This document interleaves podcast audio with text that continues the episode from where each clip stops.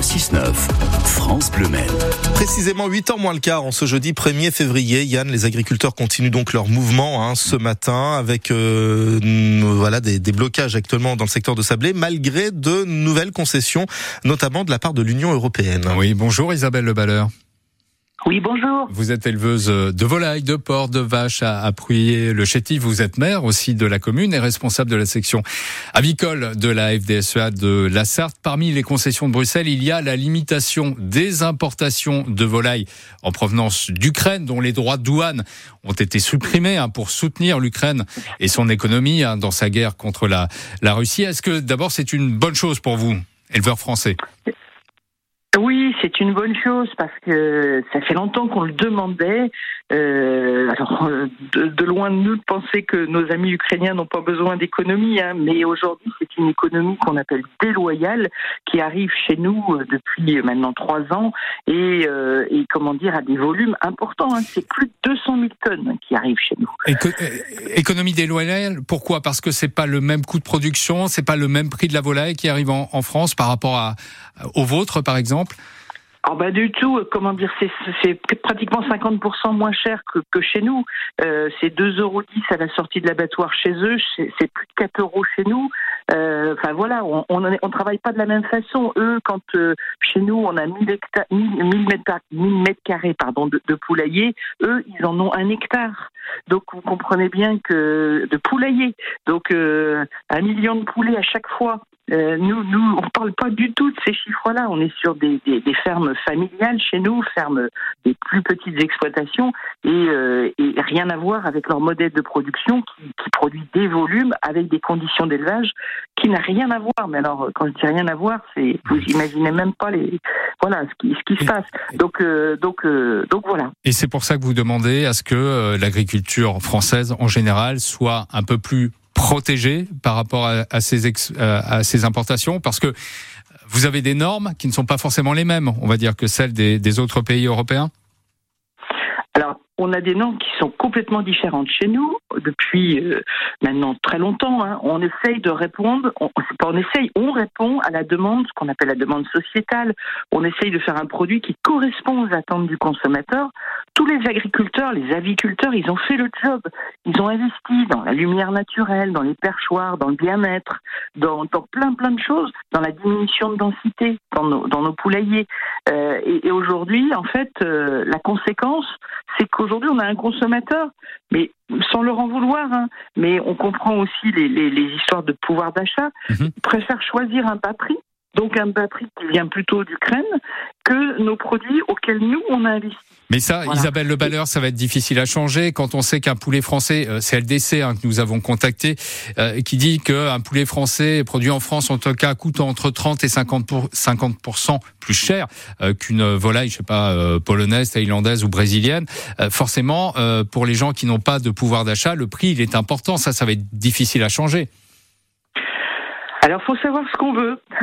J'ai envie de dire, il faut savoir ce qu'on veut, y compris quand on est consommateur.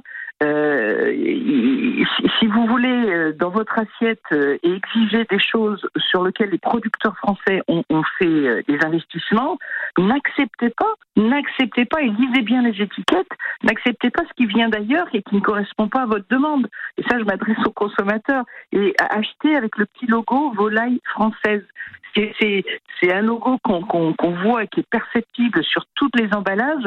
Et quand vous achetez avec ce logo, vous êtes, peu, vous êtes sûr, vous êtes, vous êtes sûr que la volaille a été produite, née, élevée, transformée en France. Isabelle Le Ça, c'est déjà un geste.